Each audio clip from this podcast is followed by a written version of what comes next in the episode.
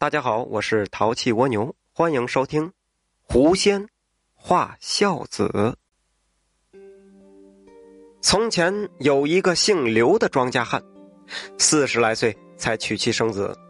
因为是老来得子，刘老汉两口子对这儿子是特别疼爱，还给他取了个名字，叫做赵刘能。这刘能啊，并不像他的名字所寓意的那样无所不能。这小子从小在家是过惯了饭来张口、衣来伸手的日子。等他到了二十多岁，那还是无所事事，因为打小什么都不用干呢，所以什么也不会，成天是过着啃老的生活。这刘老汉看着自己的年龄是一天天老了，身子骨呢也一天不如一天了。那等他和妻子死了之后，这儿子可怎么办呢？于是就想让这小子出门去学个手艺。谋个什么营生也行啊，可是啊，从小这娇生惯养、好吃懒做，这养成了这个恶习。这刘能不但不听，反而还怪刘老汉这两口子嫌弃他，于是把这老两口臭骂了一顿。要不是这养孩子啊，不能溺爱，溺爱等于是害了他。打这儿以后啊，这小子动不动就对这老两口发脾气，那心情只要不好。还会动手打人，这不孝子的恶名很快就传遍了十里八乡。刘能是不以为耻，反以为荣，到处吹嘘炫耀。爹妈给自己的孩子挣钱供他吃供他用，那是天经地义的事儿，哪有成天家想法子把儿子撵出去让他自己谋生路的道理呀？您听听，这是人话吗？那刘老汉。估计是儿子是没救了，只能自暴自弃，悔恨余生了。在刘老汉七十六岁的这年，妻子因为受不了儿子的窝囊气，率先是撒手人寰了。至此，刘家是更衰落了。有时候一连几个月吃饭都见不着肉星子。一天呢，这刘能啊。实在是馋的不行了，就从邻居家借了一把弓箭，扔给刘老汉。老头儿，听说后山里有很多野兔子、野狐狸啥的，你赶紧去给我射一只来，给我当下酒菜。要射不着的话，你今晚就别回家了，从此以后你也别认我当你儿子。嘿嘿，刘老汉看着外边阴沉沉的天色，说道：“儿啊。”眼看外边就要下雨了，老爹，我实在是行动不便呐。要不等明天一大早，我再给你上山去看看。您想想，七十六岁的老头啊，他这个混蛋儿子还逼着他上山去打猎去，看你大爷！你赶紧上山去找。刘能根本没耐心，说不了几句话，就把这刘老头骂了个狗血淋头。刘老汉见这小子还想动手打他，赶紧就拎着弓箭，就往山上走了。这刘老汉年纪大，那爬山是越来越困难了，差不多花了一个钟头的时间，才爬到山腰的树林子里。四下一搜寻，野兔子没看见。倒是看见了一条黑花蟒蛇缠住了一只白毛狐狸，要把它给活吞下去。刘老汉听狐狸是叫的凄惨，赶紧张弓搭箭，朝着蟒蛇的头部就射了出去。正所谓打蛇要打七寸，这条蟒蛇的七寸正好在头部的下面。这刘老汉是不偏不倚，射中的正好是他的七寸之处。于是吃了苦头的黑花蛇只好丢下白狐狸，灰溜溜的钻进了山洞里。眼看着白狐已经奄奄一息了，刘老汉就准备把它捡下山，给儿子炖了下酒吃。可是担心那条蟒蛇有毒啊。儿子要是吃了之后被毒死了怎么办呢？要我说，干脆毒死算了。这刘老汉想到这儿，哎，做回好事吧，放了这只狐狸，也算是积了阴德。就这样，刘老汉是提着弓箭，转身就走，继续在山里是寻找猎物。不曾想，没走几步，后面一阵沙沙作响。老汉回头一看，竟然是那只狐狸正一瘸一拐的跟上来了。刘老汉觉得纳闷了，心想：这家伙跟着自己干什么呀？他又仔细打量了一下，这才发现，这狐狸的一条腿呀，已经让蟒蛇咬了一条大血口子。刘老汉是心生怜悯，就趴下来问：“小狐狸啊，你是不是想让我帮你包扎一下伤口啊？要是的话，你就朝我点点头。”那白狐狸就好像成精了一样，听了这话，竟然连连点头。刘老汉没料到这家伙竟然有如此灵性。赶紧就放下了弓箭，把他抱到有山泉的地方，用干净的泉水把伤口给清洗了，然后还扯下自己的一块衣袖，同样用山泉水清洗了，再给狐狸把伤口给包扎好。白狐狸出于感激，竟然从深山林里叼出几只鲜活的野兔子，来送给刘老汉。刘老汉这下高兴极了，摸摸这家伙的脑袋，拎着兔子就下山了。等到家的时候，天色还没有黑，刘能正翘着二郎腿坐在门前的一张木椅上。他见刘老汉手里的兔子还在不停的挣扎，而且浑身也没受伤，不禁诧异，心想：“哎。”这老头都快八十的人了，怎么还能生擒到活蹦乱跳的野兔子呢？刘老汉也没想那么多，就把山中的奇遇给说了出来。刘能听完，顿时是眼睛放着光，说道：“哎呀，老头，那狐狸如此通灵性，那一定是快修炼成精了呀！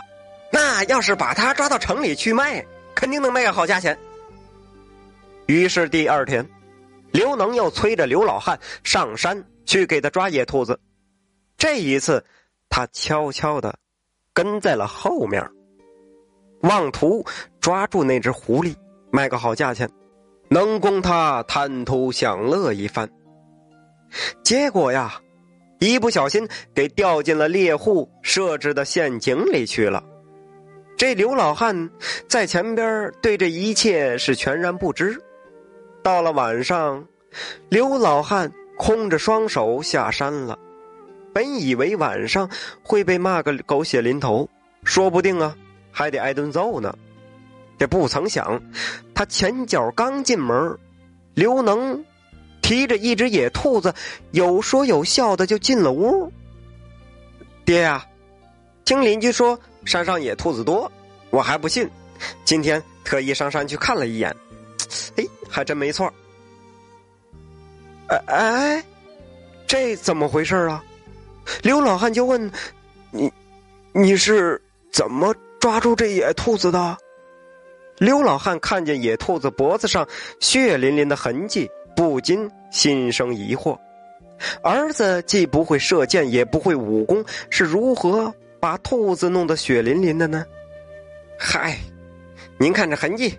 那肯定是让狼或者是狐狸给咬死的呗。刘能边说边笑，态度比之前温和了不止上百倍。而且刚才他喊的什么？喊的爹。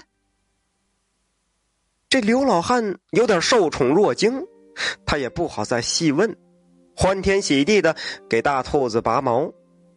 这天晚上。父子二人吃的是其乐融融，刘能更是说了不少让刘老汉老泪纵横的话。唉，爹，儿子以前是混账了些，从今以后啊，儿子一定好好做人，让您老不再生气。刘老汉只当儿子就是说说而已，毕竟江山易改，本性难移。可是自打那天后啊，这刘能真跟变了一个人似的，不仅对周围的邻居是礼貌相待，而且每天上山打猎，时不时还带一些野兔、呃野狼之类的回来。有的时候，他打的多了，还会分给周围的邻居一些。对这事儿，周围的邻居都是津津乐道的议论开了，都说 这刘能变来，变得比以前懂事多了。刘老汉听到了这些话，却是高兴不起来，因为他深深感觉这个刘能不像是自己的儿子。日子一天天的过，终于到了刘老汉向阎王报道的那一天了。这一天，他把刘能叫到床前，说道：“儿啊，为父得的这个病，只有蛇胆能治。你进山去给我弄几个蛇胆来试试吧。”爹，这事好办呢，您等着，我去去就来。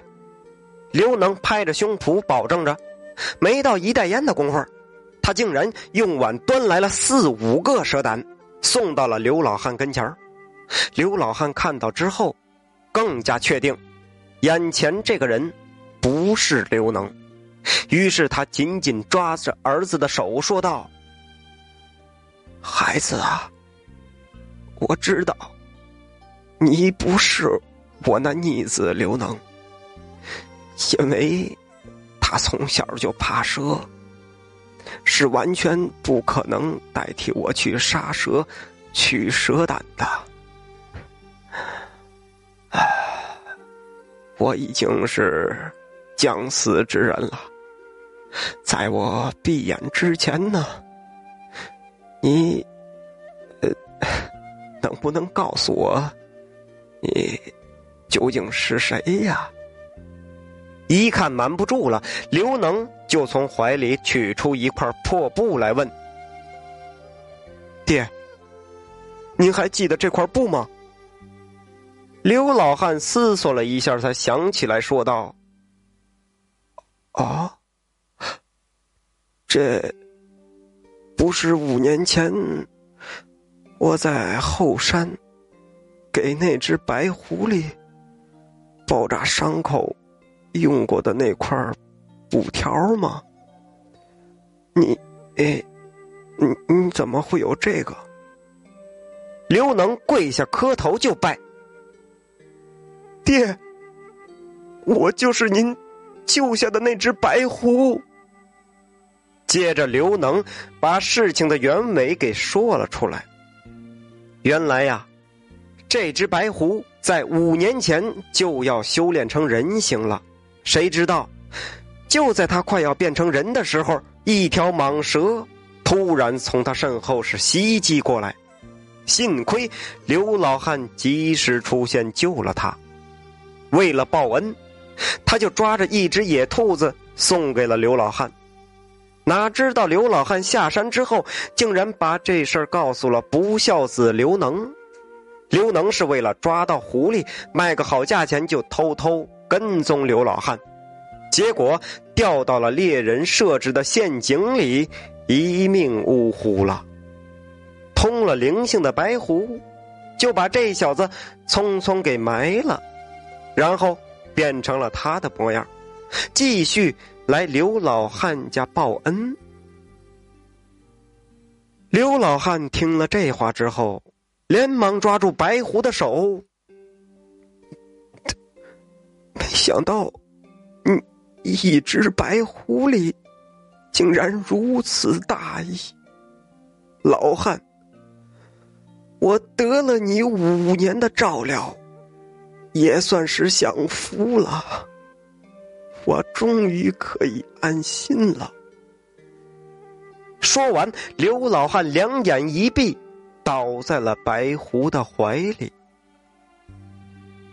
白狐精。含着泪，把刘老汉埋在了他妻子的坟边上，从此啊，是再也没有出现过。老汉生儿不学好，被逼打猎深山找。